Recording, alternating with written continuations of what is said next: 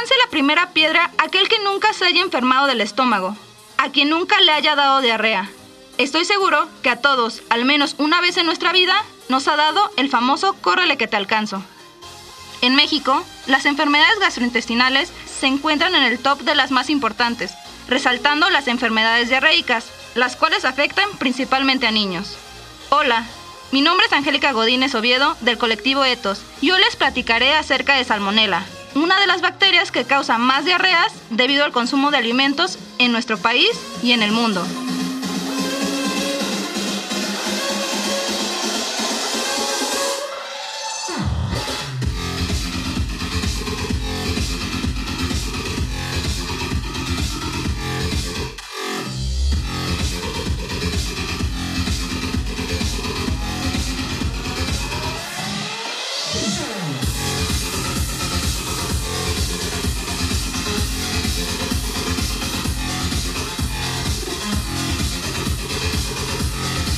Como se ha hablado en otros episodios, existen villanos microscópicos llamados patógenos que pueden causar enfermedades. Salmonella es uno de los más importantes. Esta pequeña criatura, que a simple vista no se ve, es la responsable en muchas ocasiones de esos dolores terribles en el estómago que nos mantienen pegados a la taza del baño. Y aunque mucha gente no le toma demasiada importancia porque no se puede ver su maldad con los ojos, más de una vez la han maldecido. En México se reporta que una de cada 1.350 personas se enferma de salmonelosis cada año. Sin embargo, esta cifra está subestimada, porque muchos de los casos no se reportan. ¿A poco no? Muchas veces solo decimos, ah, es una diarrea, ahorita se me pasa. Al doctor vamos ya que sentimos que se nos va la vida. Y cuando vamos, no siempre nos hacen estudios. En el mejor de los casos, cuando se realiza un estudio, no siempre se reporta. Dado todos estos factores, los casos reales podrían ser al menos 50 veces más a lo reportado. Es decir, una de cada 27 personas se enferman en un año por culpa de la presencia de salmonela en algún alimento.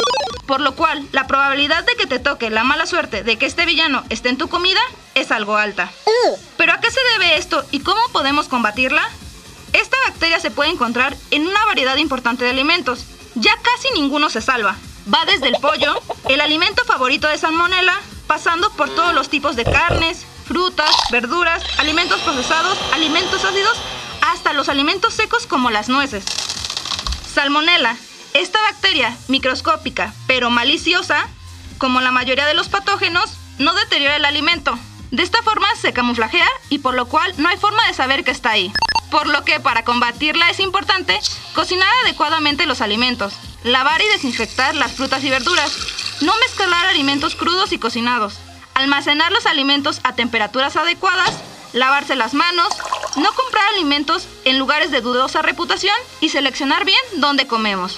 Y aunque Salmonella no se destaca por ser un patógeno con una alta tasa de letalidad, y muchas veces nuestras defensas y los microorganismos que habitan en nuestro cuerpo la pueden derrotar, sí te pueden echar a perder tu date, un concierto, la salida con amigos, la fiesta anhelada o tu rendimiento en el trabajo.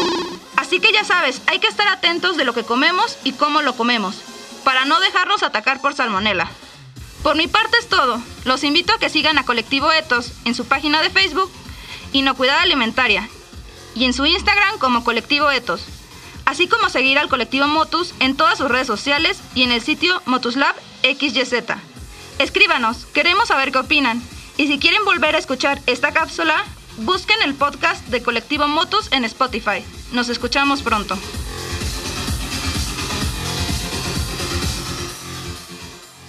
Motus.